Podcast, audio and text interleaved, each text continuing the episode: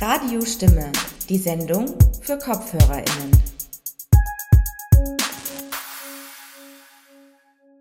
Hallo und herzlich willkommen zu einer weiteren Sendung von Radiostimme zu den Themen Minderheiten, Mehrheiten und Machtverhältnisse.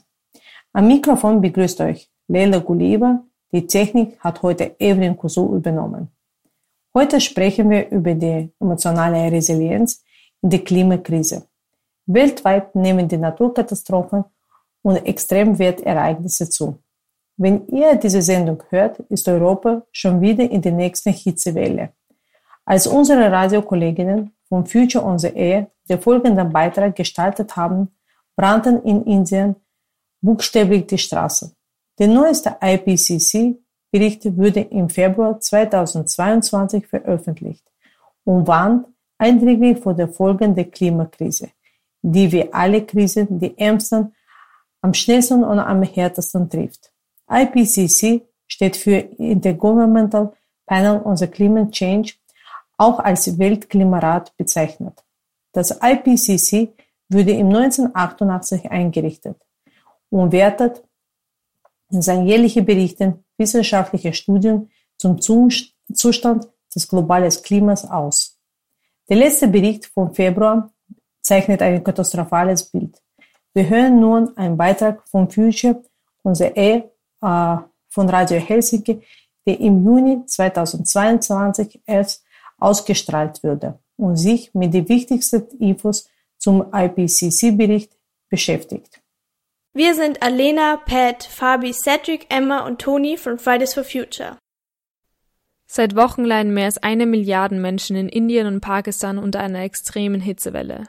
Dass diese Hitzeextreme mit dem Klimawandel zusammenhängt, ist bereits jetzt schon belegt. Nach dem aktualisierten Klimabericht der Weltmeteorologieorganisation WMO sind solche Hitzeextreme in Zukunft keine Seltenheit mehr. Global gesehen war 2016 das bisher heißeste Jahr, heißt es in dem Bericht der UN-Organisation. Damals lag die weltweite Durchschnittstemperatur etwa 1,2 Grad über vorindustriellem Niveau. 2021 erreichte dieser Wert 1,1 Grad. Danach könnte bereits in den kommenden Jahren die globale Durchschnittstemperatur eines Jahres erstmals um mehr als 1,5 Grad über dem vorindustriellen Niveau liegen. Noch vor ein paar Jahren rechnete kaum ein Wissenschaftler ernsthaft damit, dass in so kurzer Zeit das 1,5 Grad Limit schon gerissen wird. Zudem besteht laut den WMO-Daten eine 93-prozentige Wahrscheinlichkeit, dass bis 2026 mindestens ein Jahr das wärmste Jahr in der Geschichte wird und das bisherige Spitzenjahr 2016 verdrängt. Die Menschheit kommt dem 1,5 Grad Limit des Pariser Abkommens also messbar näher. Aus diesem Anlass würden wir gerne noch einmal darüber aufklären, warum das 1,5 Grad Limit so wichtig und nicht verhandelbar ist. Schauen wir einmal zurück in die Geschichte, seit wann Forschung zum Klimawandel überhaupt existiert. Oft redet man davon, dass die Problematik Klimakrise erst in den letzten paar Jahren bekannt geworden ist. Vielleicht wissen manche Leute, dass WissenschaftlerInnen schon länger darauf hingewiesen haben, bereits in den 1970er oder 80er Jahren. Doch die wenigsten ahnen, dass uns die Geschichte zurück in das 19. Jahrhundert führt. Wir beginnen im Jahr 1830. Bis dato dachte die Menschheit, dass das allgemeine Klima der Erde seit Anbeginn weitgehend unverändert blieb. Doch das stellte der Schweizer Wissenschaftler Louis Agassiz das erste Mal so richtig in Frage. Mit seinen bahnbrechenden Arbeiten über Gletscher bewies er, dass das Klima früher ganz anders war. Diese Erkenntnis veranlasste viele WissenschaftlerInnen auf der ganzen Welt darüber nachzudenken, was eine so drastische Veränderung weltweit verursacht haben könnte. 1856. Es war Physikerin und Erfinderin Eunice Foote, die es möglich machte, den Treibhauseffekt durch ein Experiment nachzuweisen. Sie füllte Glaszylinder mit verschiedensten Gasen, um zu testen, wie diese auf Sonnenlicht reagieren. Das Ergebnis wies deutlich auf, dass CO2 Wärme viel stärker einschließt, als andere Gase das tun. Daraus schloss sie, dass eine Atmosphäre aus diesem Gas die Temperatur auf unserer Erde erhöhen würde. Allerdings war ihre Erklärung ein bisschen kryptisch und zeigte noch nicht wirklich auf, wie der Treibhauseffekt auf unserer Erde funktioniert. Ein paar Jahre später führte dann der irische Physiker John Tyndall ähnliche, aber komplexere Experimente durch, und so war es ihm möglich, den Treibhauseffekt so zu erklären, wie er tatsächlich funktioniert. Der Treibhauseffekt führt dazu, dass mehr CO2 in der Atmosphäre zu einer Temperaturerhöhung führt. Denn CO2 in der Luft verhindert, dass die Strahlung der Sonne, welche von der Erde zu einem Teil reflektiert wird, unseren Planeten wieder verlassen kann. Wie ein Treibhaus eben, das die Wärme drin behält und die Temperatur immer weiter ansteigen lässt. Dieser Effekt führt dazu, dass sich unsere Erdatmosphäre immer weiter aufwärmt. Stand jetzt auf 1,1 Grad Celsius im Vergleich zu der Zeit vor der Industrialisierung. Und wer hat das herausgefunden oder woher wissen wir überhaupt, dass diese Erwärmung schon jetzt so fortgeschritten ist? Eine der wichtigsten Institutionen, welche sich mit dem Klima und dessen Wandel beschäftigt, ist der Weltklimarat, auch genannt Intergovernmental Panel on Climate Change oder kurz IPCC. Von diesem habt ihr wahrscheinlich in letzter Zeit vermehrt in den Nachrichten gehört. Der Weltklimarat ist eine Institution der Vereinigten Nationen. Seit Mitte des 20. Jahrhunderts hatten Forscherinnen und Forscher vermehrt Anzeichen festgestellt, dass sich die Atmosphäre erwärmt und dass Aktivitäten des Menschen eine Ursache dafür sein könnten. Das Umweltprogramm der Vereinigten Nationen, UN Environmental Program und die Weltorganisation für Meteorologie, WMO, gründeten daraufhin 1988 das IPCC. Ziel war es zu klären, welche Gefährdung vom Klimawandel ausgeht und wie darauf reagiert werden sollte. Seit der Gründung wurden weltweit Wissenschaftlerinnen und Wissenschaftler beauftragt, den aktuellsten Stand des Klimawandels zusammenzufassen. Bisher erschienen hierfür fünf Berichte. Diese bieten Grundlagen für wissenschaftsbasierte Entscheidungen der Politik, ohne jedoch politische Handelsempfehlungen zu geben. Der sechste Sachstandsbericht erschien im August 2021 und befasste sich mit dem aktuellsten physikalischen Verständnis des Klimasystems und des Klimawandels, indem er die neuesten Fortschritte mit Hilfe von Simulationen, Modellen und Messungen veranschaulicht. Es wird darin ausdrücklich gewarnt, dass es bald unmöglich sein wird, die Erwärmung der Erde unter 2 Grad, geschweige denn 1,5 Grad Celsius zu halten, wenn nicht umgehend begonnen wird, die Treibhausgasemissionen drastisch zu reduzieren. Die zentralen Feststellungen des Berichts zeigen, dass die Aktivitäten des Menschen das Klima bereits jetzt in einen Zustand versetzt haben, wie er in der bisherigen Menschheitsgeschichte noch nie aufgetreten ist.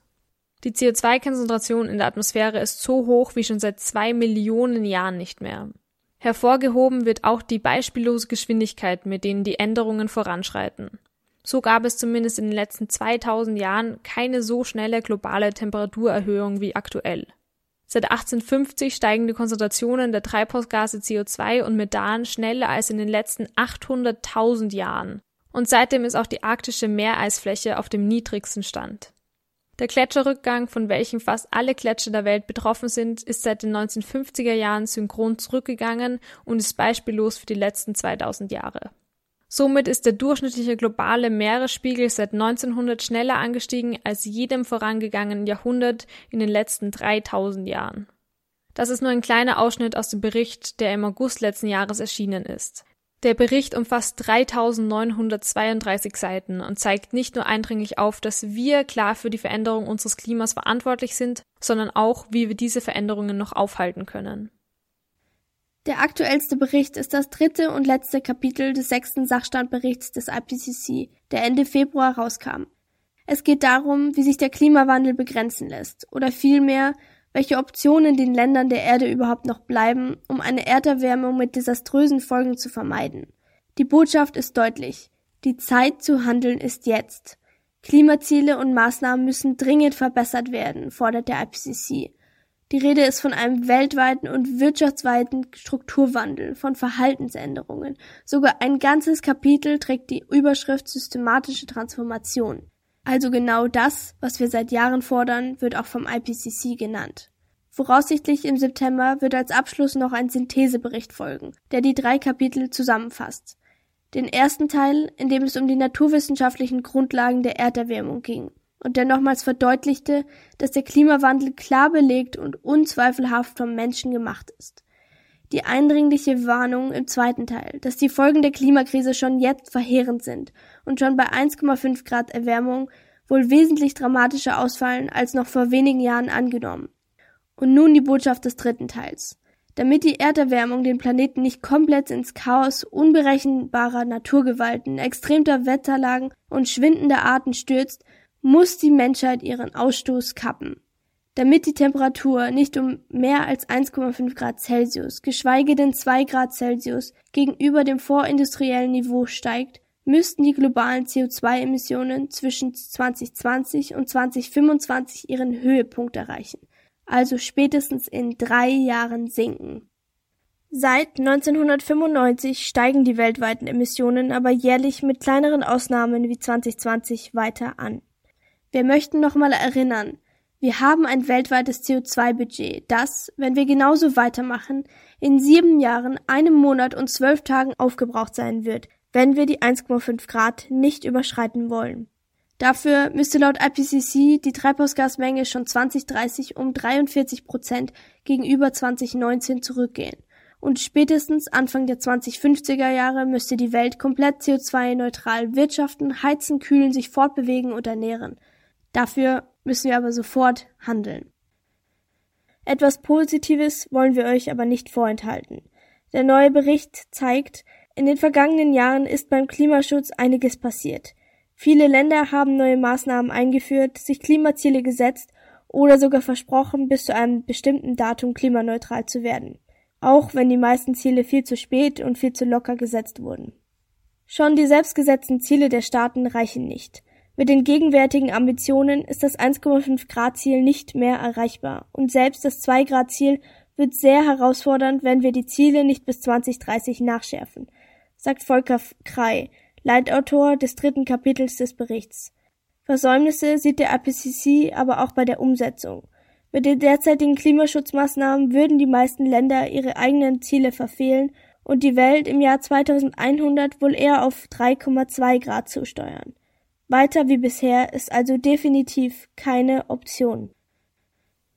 So verfehlt auch Österreich seine Klimaziele und hat seit 527 Tagen kein Klimaschutzgesetz. Das Gesetz, das die Treibhausgasbudgets pro Jahr festlegt, ist 2020 ausgelaufen. Seitdem gibt es keine gesetzlichen Zielwerte, wie viel Österreich seine Emissionen senken muss. Auch das Energieeffizienzgesetz und das Gesetz für den Ausstieg aus Öl- und Gasheizungen ist ausständig. Im Herbst haben wir in der Folge Weder Öko noch Sozial ist unsere Zukunft euch egal über die beschlossene ökosoziale Steuerreform berichtet. Durch die Steuerreform wird ein CO2-Preis für Unternehmen eingeführt. Das bedeutet, dass Unternehmen dann pro ausgestoßene Tonne CO2 einen bestimmten Betrag zahlen müssen. Dieser Betrag liegt am Anfang bei 30 Euro pro Tonne CO2 und wird schrittweise bis 2025 auf 55 Euro steigen. Die Idee dahinter ist, dass dadurch für Unternehmen mehr Kosten anfallen, wenn sie klimaschädlich wirtschaften und produzieren. Wer unserem Klima schadet, soll dann auch für die kollektiven Schäden aufkommen müssen. Deshalb haben Unternehmen dann zwei Möglichkeiten. Klimafreundlicher zu handeln oder die Mehrkosten, die durch die CO2-Bepreisung entstehen, auf die Produkte umzulegen. Das bedeutet, dass klimaschädliche Produkte teurer werden als klimafreundliche. Aufgrund dessen, dass wir KonsumentInnen dann eher klimafreundliche Produkte kaufen und das Unternehmen auch mehr darauf achten, solche Produkte zu produzieren, werden im Idealfall die CO2-Emissionen sinken. Zum Ausgleich der höheren Kosten für die VerbraucherInnen soll ein Klimabonus eingeführt werden. Dieser wird auch Kompensation genannt und wird an alle Haushalte ab dem 1. Juli 2022 ausgezahlt. Die Höhe des Klimabonus bzw. der Kompensation wird zwischen 100 und 200 Euro pro Jahr liegen. Die geplante CO2-Bepreisung bzw. CO2-Steuer soll nun aber verschoben werden. Denn laut der Regierung ist jetzt der schlechtmöglichste Zeitpunkt, da die Inflation durch den Angriffskrieg auf die Ukraine im Mai auf 8% gestiegen ist und so eine finanzielle Gefährdung der Geringverdiener zu befürchten ist. Allerdings stimmt dieses Argument laut der WIFO nicht. Denn durch die Einnahmen der CO2-Steuer, welche zum Teil über den Klimabonus an die Bevölkerung zurückgegeben werden, hilft, wenn richtig ausgeführt, das österreichische Modell gerade den Geringverdienenden. Also laut dem österreichischen Institut für Wirtschaftsforschung WIFO ist für alle Haushälter unabhängig von Einkommen, Wohnort oder BKW-Besitz die Entlastung durch den Klimabonus höher als die Belastung durch die CO2-Bepreisung. Also liebe ÖVP, bitte haltet euch doch an eure Versprechen, denn die Klimakrise schläft nicht, egal wie viele Krisen dazukommen. Jeder verstrichene Tag ohne Fortschritte im Klimaschutz kostet Menschenleben. Nicht nur im globalen Süden, wo die Klimakrise bereits heute täglich Klimakatastrophen verursacht, sondern auch in der Ukraine, wo die Bomben detonieren, die von europäischem Geld finanziert wurden. Zusammengefasst, wir müssen uns global an das 1,5 Grad Limit halten. Sonst werden wir in der Zukunft immer häufiger beobachten, wie solche Ausnahmezustände wie in Indien passieren. Der Weltklimarat drängt eindringlich, dass die Emissionen und damit die Temperatur nicht um mehr als 1,5 Grad Celsius, geschweige denn 2 Grad Celsius gegenüber dem vorindustriellen Niveau steigen dürfen. Damit wir 1,5 Grad nicht überschreiten, müssen die globalen CO2-Emissionen zwischen 2020 und 2025 ihren Höhepunkt erreichen. Lasst uns also von der österreichischen Regierung endlich eine klimagerechte Zukunft einfordern, die sich an das hält, was sie auf dem Papier verspricht.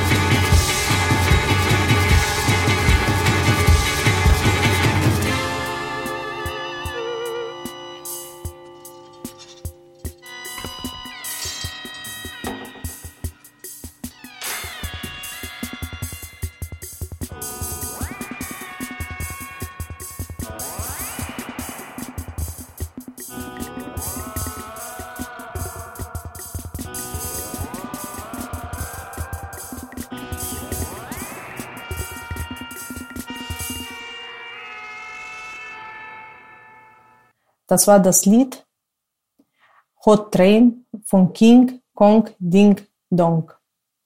Davor hörten wir einen Beitrag von Future on the Air von Radio Helsinki, der im Juni 2022 erst ausgestrahlt wurde.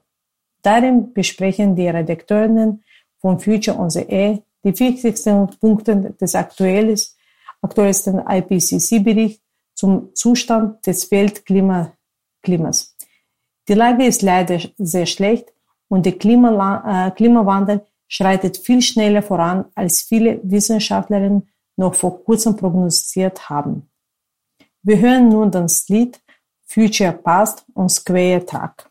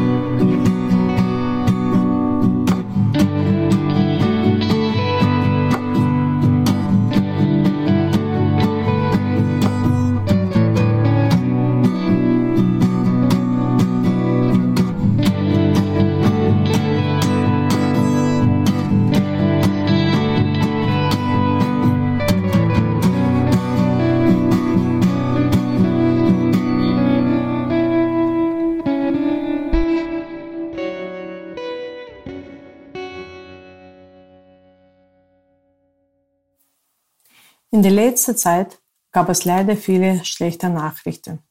Durch die Klimakrise, Corona und den Krieg in der Ukraine und ihre Auswirkungen müssen wir mit weiteren Krisen rechnen, die sich schon anbahnen. Die multiple Klimakrise ist da und der politische Kampf schwer und steinig. Immer wieder gibt es Rückschläge und schlechte Nachrichten.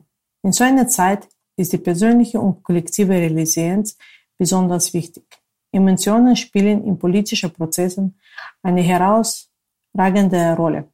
Ob Menschen an einen politischen Ausgang glauben oder nicht, kann den entscheidenden Unterschied machen. Wir hören nun ein Interview der Klimaredakteurin Alma Mühlbaum von Freien Radio Freistadt mit Politikwissenschaftlerin und Klimaaktivistin Henne Elise Selkele von Kipppunkt Kollektiv. Sie waren gemeinsam von 22. bis 29. Mai auf dem Klimacamp in Wien. Dort trafen sich die internationalen Klimaaktivisten, um sich gemeinsam weiterzubilden, zu vernetzen, direkte Aktionen umzusetzen und alternativ zu leben. Alma Mühlbau und Henne Elise Silkele sprechen über Emotionen im Aktivismus und besonders über verschiedene Formen von Hoffnung. Hallo, liebe Hörerinnen und Hörer. Ich darf Sie begrüßen zu einer neuen Sendung der Sendereihe Die Sonne und wir. Am Mikrofon spricht die Klimaredakteurin des Freien Radio Freistaats Alma Mühlbauer. Ich befinde mich gerade eben am Klimacamp bei Wien. Das Klimacamp findet vom 22. Mai bis zum 29. Mai statt. Hier treffen sich internationale Klimaaktivistinnen, um gemeinsam Workshops zu besuchen und zu planen, um gemeinsam Utopie zu leben, aber auch politische Aktionen zu machen.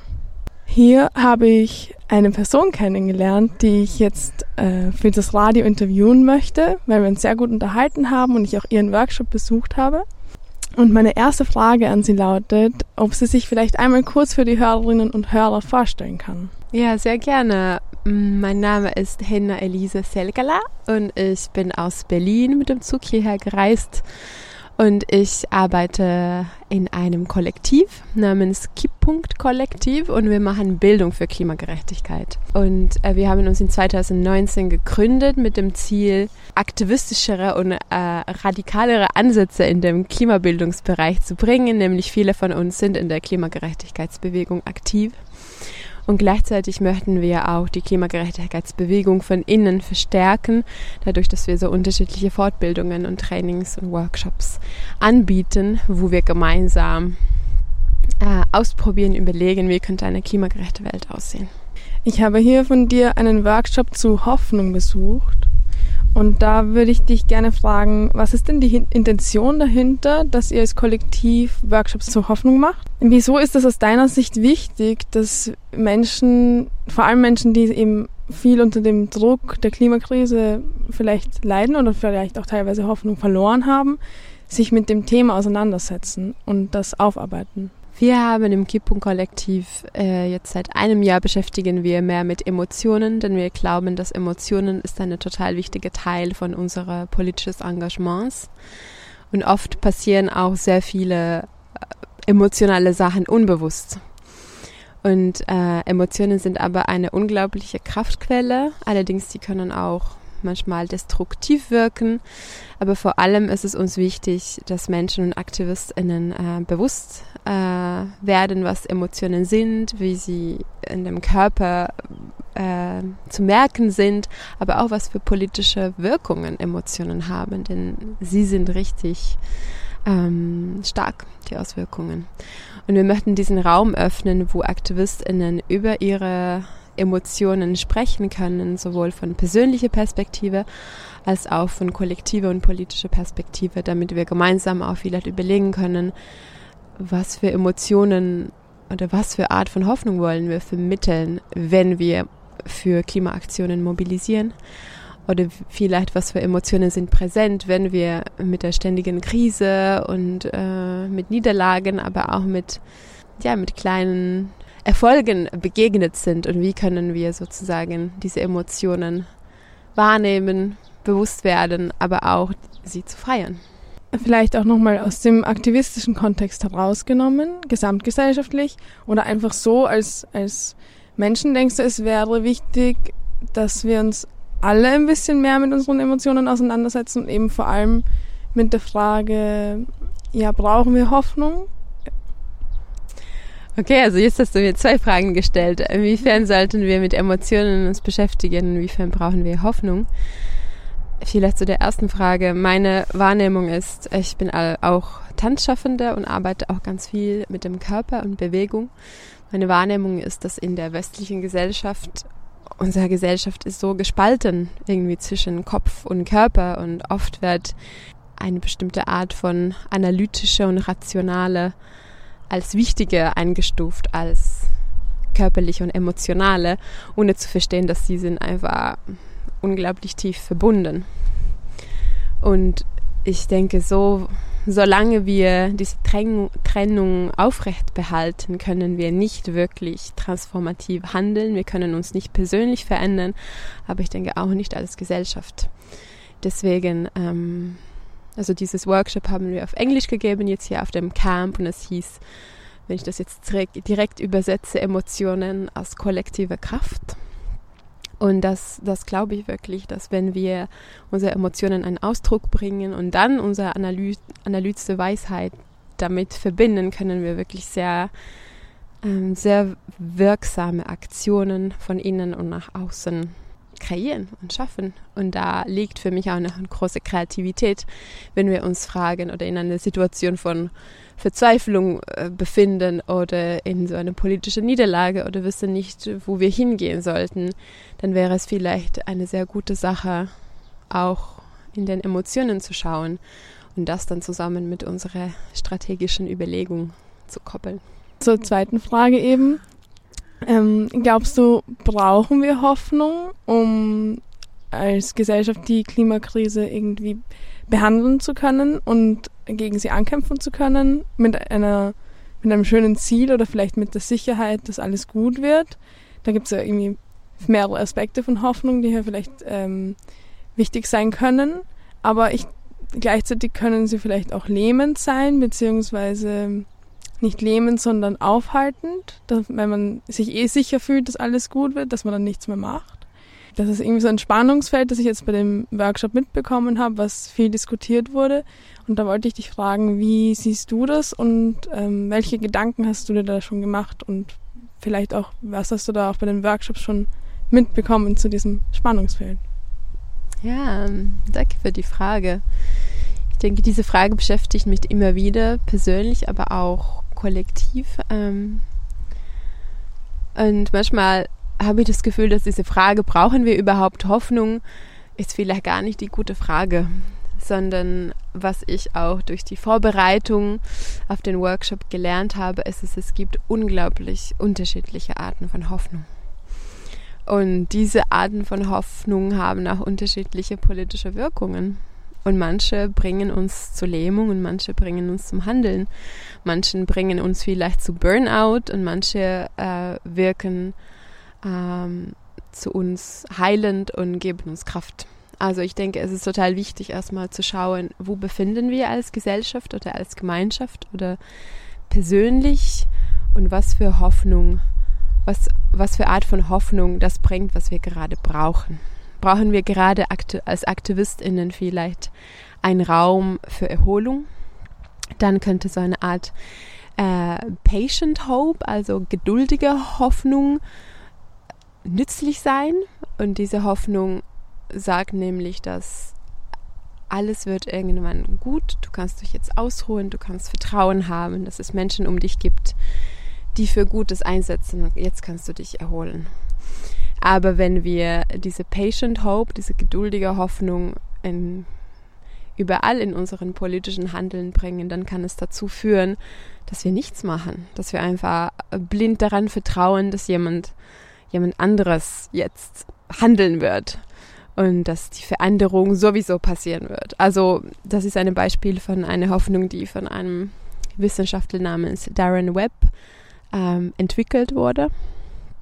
Ähm, dann gibt es zum Beispiel eine andere Art von Hoffnung namens ähm, utopische Hoffnung, Utopian Hope, die sagt, dass eigentlich unsere Hoffnung liegt da drinne, daran, dass wenn wir schon jetzt die Welt leben und schaffen, die wir irgendwann sehen wollen, da liegt unsere Hoffnung, dass wir einerseits für ein politisches Ziel, zum Beispiel von Gerechtigkeit kämpfen und gleichzeitig auch den Weg dahin so gestalten, dass der Weg schon eine Art Ziel ist.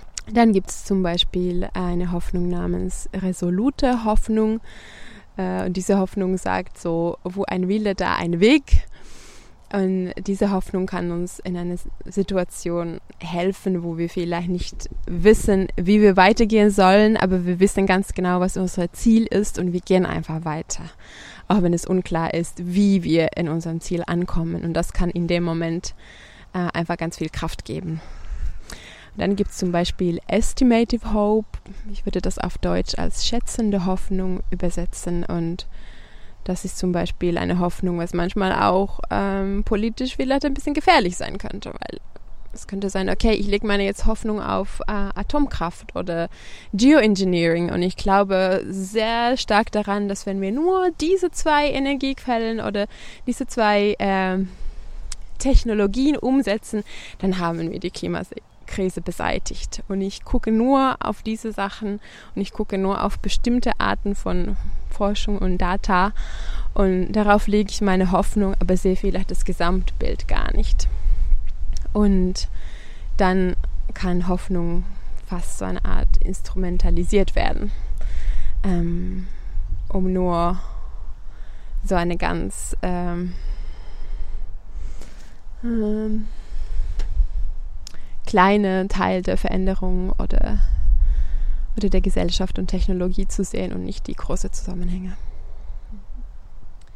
Und kann man da vielleicht auch sagen, dass Politik uns manchmal Hoffnung vermittelt, die nicht da ist, wenn davon gesprochen wird, es wird doch eh schon so viel gemacht und wir haben doch Pläne und wir, wir kämpfen doch schon gegen die Klimakrise, dass das auch eine Art von instrumentalisierter Hoffnung ist?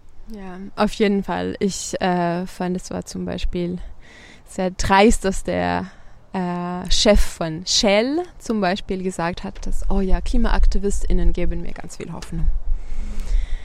Und dann sage ich so, okay, also das ist ja aber dreist, also äh, Sie haben, diese Person hat ganz viel Macht, um ganz viel Veränderung voranzutreiben, aber schiebt dann die Verantwortung an ähm, minderjährigen Menschen, die sowieso von der Klimakrise sehr stark betroffen sein werden und sagt, ich habe Hoffnung, weil sie jetzt handeln. Aber dadurch wird einfach völlig klar, dass das ist einfach eine Instrumentalisierung von Hoffnung und dadurch die Person einfach aufweicht und nicht die eigene Verantwortung übernimmt und sagt, hey, okay, ich bin ein Chef von einer riesengroßen Unternehmen, die unglaublich zu der Klimakrise Krise beiträgt äh, durch Ölbohrungen und durch die Förderung von fossilen äh, Kapitalismus. Und anstatt das hinterzufragen, verschiebt diese Person die Aufmerksamkeit, oh, ich habe so viele Hoffnung, weil KlimaaktivistInnen jetzt auf die Straßen sind. Also das ist zum Beispiel ein klassisches Beispiel von Instrumentalisierung von Hoffnung. Aber manchmal machen die PolitikerInnen das auch. Hier in Österreich sicherlich, äh, ich kenne besser die politischen Kontexte von Finnland und Deutschland. Und da kommt oft auch so die Frage, wer, wer, wer erzählt uns eigentlich, worauf wir hoffen sollten? Und wie wissen wir, dass wir eine bestimmte Art von Hoffnung vertrauen können? Und wie können wir ganz genau differenzieren, ob diese Person uns jetzt Hoffnung verspricht, weil diese Person eigentlich die Status quo in der Gesellschaft, also die vorherrschende System einfach aufrechthalten möchte. Ähm, oder ob diese Person wirklich für Veränderung einsetzt. Und ich denke, da ist auch immer wichtig, äh, die Frage der Macht zu fragen. Also wer definiert hier gerade, was Hoffnung ist und wer ist bereit, auch dafür sich einzusetzen, um etwas zu verändern. Ich würde kurz gerne noch zu, auf andere Emotionen eingehen. Und zwar war eben in dem Workshop die große Überschrift Hoffnung. Trotzdem sind aber ganz viele andere Emotionen auch Thema geworden. Und da wollte ich dich fragen, kannst du vielleicht ein bisschen aufzählen, welche Emotionen da im, im Rahmen der Klimakrise noch eine große Rolle spielen? Und ja, wie du das in den Workshops erlebt hast. Ich denke mir, du hast jetzt schon viel ähm, Gespräche mit Menschen darüber geführt und vielleicht da viel Erfahrung gesammelt. Auf jeden Fall. Ähm, was mich immer positiv überrascht, ist, wie viele Emotionen hochkommen dürfen und können in diesen Workshops und wie unterschiedliche Emotionen auch miteinander verbunden sind. Oft gehen Hoffnung und Verzweiflung Hand in Hand. Aber die Forschung zeigt, dass das ist eigentlich auch oft total notwendig weil manchmal brauchen wir auch Momente, wo, wo wir diese Verzweiflung und Ohnmacht und äh, vielleicht auch Trauer zulassen können, ähm, um daraus dann äh, Kraft zu schöpfen. Es hört sich vielleicht irgendwie äh, nicht intuitiv an, aber oft spielen tatsächlich äh, Verzweiflung und Hoffnung, sind sie total wichtig und brauchen irgendwie einander. Allerdings in dem Workshop fragen wir auch, ob Hoffnung ein Privileg sei. Nämlich die Forschung zeigt auch, dass Klimaaktivistinnen in Regionen und Ländern, die schon jetzt unglaublich stark und lebensgefährlich von der Klimakrise betroffen sind, spielt Hoffnung auch eine Rolle und gleichzeitig auch zum Beispiel Wut eine Rolle spielt. Und wir sind auch gerade dabei, in dem Kollektiv, äh, in Kipun-Kollektiv, einen neuen Workshop zu entwickeln, beziehungsweise haben jetzt ein neues Workshop entwickelt zum Thema Wut und Klimagerechtigkeit. Und wir fragen uns auch, braucht es mehr Wut in der europäischen oder deutschen, österreichischen äh, Klimabewegung? Weil Wut ist eine Emotion, was viele AktivistInnen spüren, die vor allem sehr stark von der Klimakrise betroffen sind. Und Wut ist eine Emotion, die unglaublich viel Kraft hat und die Grenzen zeigt. Und äh, ich wäre gerade sehr, sehr neugierig zu schauen, wie könnte Wut, können Wut und Hoffnung zusammenarbeiten. Und natürlich Wut ist auch, es kann auch unterschiedlichsten Ausdrücke haben. Es kann transformativ wirken, es kann destruktiv wirken. Und so kann aber auch Hoffnung. Hoffnung kann uns lähmen, wie du gesagt hast, und so eine Art falsche äh, Gefühl von Sicherheit geben, die nicht ver veränderungsfördernd ist. Allerdings kann Hoffnung auch transformativ sein und darüber haben wir auch in dem Workshop gesprochen.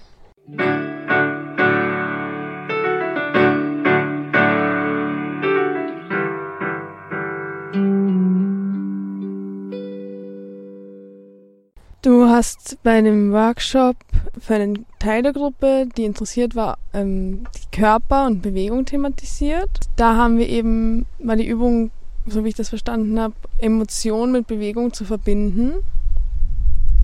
Ich fand das sehr angenehm und interessant und eben in der Gruppe auch spannend zu erfahren, wie, wie wir das gemeinsam uns mit unseren Emotionen beschäftigt haben. Emotionen von innen nach außen kehren, so hat sich für mich ein bisschen angefühlt. Was glaubst du, kann das machen mit uns und welchen Zweck kann sowas erfüllen, wenn wir gemeinschaftlich uns mit unseren Emotionen auseinandersetzen? Ich finde, das ist eine total wichtige Frage. Was ist eigentlich die Verbindung zwischen unseren Körpern und unseren Emotionen und was hat die Rolle? Äh, was macht es, wenn wir diese Emotionen teilen? Ich sehe da irgendwie so zwei Ebenen. Einerseits was in der Workshop auch gestern sehr stark hochkam, wenn wir uns darauf konzentrieren, unsere Emotionen wirklich zu spüren und wahrzunehmen, ohne die erstmal verstehen zu müssen, erlauben wir, dass wir auf eine andere Ebene von Wissen in unserem Körper äh, antasten. Nicht nur die erst durch die rationale analytische geht, sondern vielleicht erst durch die äh, Wahrnehmungen und die mh, mm, Sensations. Ähm, und da können einfach ganz viele unerwartete Sachen hochkommen, die wir durch unser rationales Denken vielleicht gar nicht hätten erreichen können. Und das habe ich auch gestern gemerkt in dem Workshop, in der Übung, wo wir gemacht haben, wo Menschen ein Bild oder Erfahrung oder Moment, die sie mit der Klimakrise verbinden, einem körperlichen Ausdruck, Bewegung oder Geste gegeben haben und das dann wiederholt haben, dass das dann in der Reflexionsrunde für die Menschen ganz viel Klarheit gegeben hat. Ah, so geht's mir eigentlich. Aha, oder Menschen haben verstanden, oh, das ist mein Muster. Erstmal, wenn ich Angst habe, dann werde ich ganz steif und starr in meinem Körper und ich bewege mich gar nicht. Aber wenn wir das wiederholt haben und den Atem dazu gebracht haben, habe ich dann angefangen, anders mich zu bewegen. Also wenn wir diese körperliche Wissen und dann diese äh, mentale, rationale, analytische Wissen zusammenbringen, habe ich wirklich sehr viel Vertrauen, dass wir zu ganz anderen Lösungsansätzen kommen, sowohl persönlich als auch als Kollektiv auch. Und ich sehe da einfach ganz, ganz viel Potenzial für, für transformative Veränderung, beziehungsweise eine Veränderung, die ein gutes Leben für uns und für alle ermöglichen kann.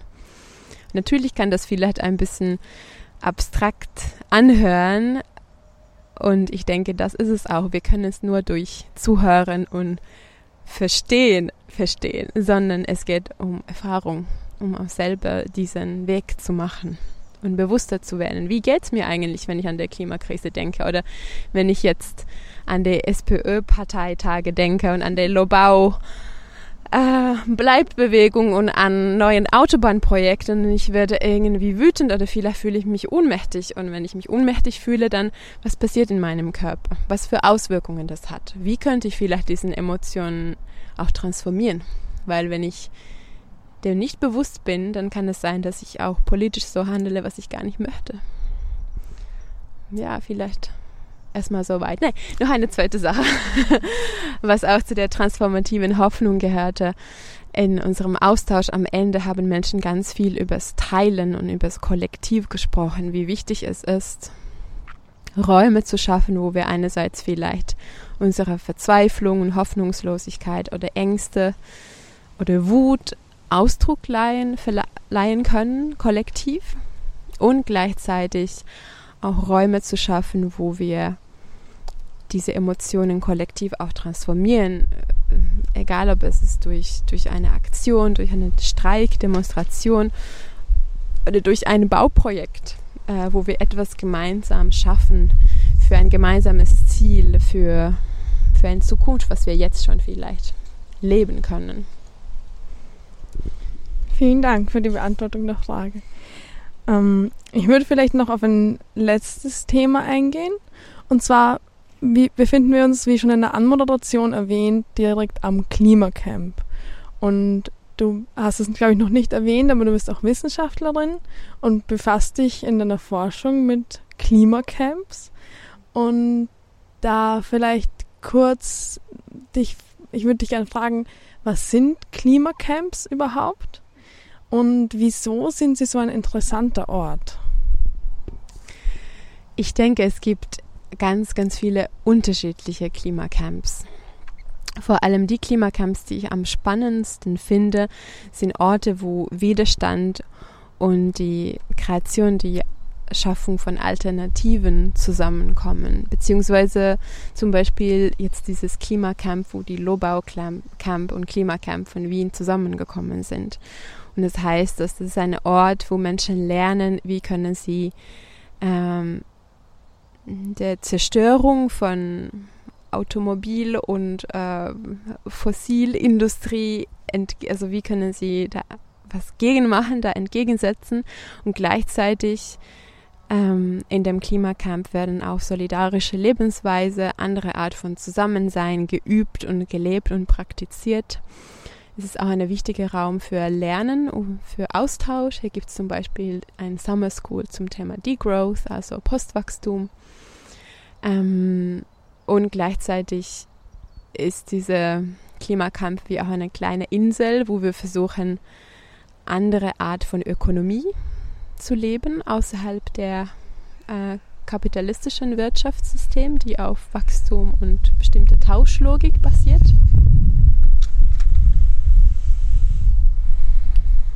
Und ja, viele von diesen Camps sind ähm, zeitlich begrenzt. Also die Lobau Camp ist schon, äh, besteht schon äh, lange. Äh, aber viele Klimacamps in Europa zum Beispiel ähm, existieren dann ein paar Wochen, im Sommer zum Beispiel oder im Herbst. Und trotzdem sind sie Räume, wo Menschen kommen, um, um wirklich was anderes zu leben. Und diese Erfahrung tragen sie auch dann in in ihre alltäglichen Leben oder in ihre politischen Engagement. Es kann aber auch ein Ort sein, wo etwas sich verändert für die Menschen, wo sie erstmal kommen und merken, dass, okay, hier, hier wird was anderes gelebt, nicht nur darüber theoretisiert, sondern auch wirklich gelebt. Ähm und vor allem, dass diese Widerstand und Alternative zusammenkommen, habe ich das Gefühl, da kommen zusammen auch so unterschiedliche Arten von Hoffnung. Einerseits diese utopische Hoffnung wo wir konkret erleben und uns zeigen, dass es ist möglich, andere Arten von menschlichen Beziehungen, menschlichen Beziehungen zur Natur, zur Gesellschaft, zueinander haben. Und gleichzeitig auch diese kritische Hoffnung, wo wir zeigen, hey, hier ist eine Grenze. Das wollen wir nicht, dass das überschritten wird. Egal, ob es eine Kohletagebau sei, die blockiert wird in Rheinland, ähm, oder ein Autobahnprojekt oder ein Klimacamp, wo Menschen sich mobilisieren und Aktionen des zivilen Ungehorsams machen gegen die Gasinfrastruktur. Das sind alle Momente, wo Menschen einerseits gemeinsam erfahren, wie können wir anders leben und auch eine Grenze setzen zu, ja, wollen eine Grenze setzen zur Zerstörung. Das hier aber nicht weiter. Ich bedanke mich sehr. Ich würde das jetzt so als ein Schlusswort nehmen. Wir sind schon am Ende der Sendung angekommen. Ähm, ja, vielen Dank für das Interview. Möchtest du noch irgendwas abschließend sagen? Ja, ich denke, ich möchte so eine Art Challenge oder Herausforderung an allen äh, ZuhörerInnen äh, senden. Und es war, wenn du beim nächsten Mal ähm, etwas über Klimapolitik oder Klimakrise liest oder darüber hörst, beobachte, was in deinem Körper passiert. Was für Emotionen kommen hoch? Und was ist vielleicht deine gewöhnliche Muster zu reagieren oder zu denken? Und vergleiche das vielleicht mit deinen Werten oder mit, mit deiner Vision über die Zukunft. Sind, sind diese zwei Sachen ähm, in Einklang oder nicht? Und ähm, vielleicht auch dadurch können sich Fragen gestellt werden, wie möchte ich eigentlich leben? Wie möchte ich Teil dieser Gesellschaft sein? Und welche Arten von Änderungen möchte ich unterstützen? Vielen Dank.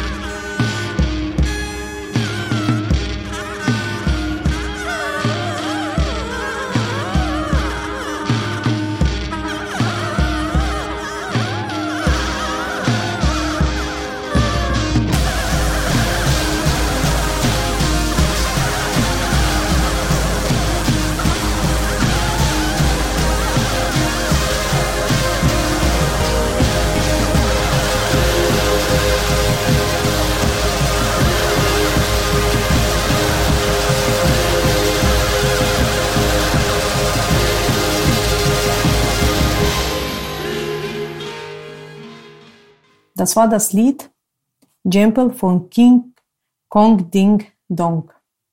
Davor hörten wir ein Gespräch von Klimaredakteurin Alma Mühlbaum vom Freien Radio Freistadt mit Politikwissenschaftlerin und Klimaaktivistin Henne Elise Selkele von Kipppunkt Kollektiv über Resilienz und die Rolle von Hoffnung und anderen Emotionen im Klimaaktivismus. Zum Abschluss spielen wir noch das Lied Suck from the Stairlied von Where the Moon Came From. Falls ihr Lust auf mehr Radiostimme-Sendungen bekommen habt, schaut sehr gerne auf unsere Website www.radiostimme.at. Es verabschiedet sich am Mikro Leila Guliva und für die Technik Evrim Kuzu. Ciao und bis zum nächsten Mal.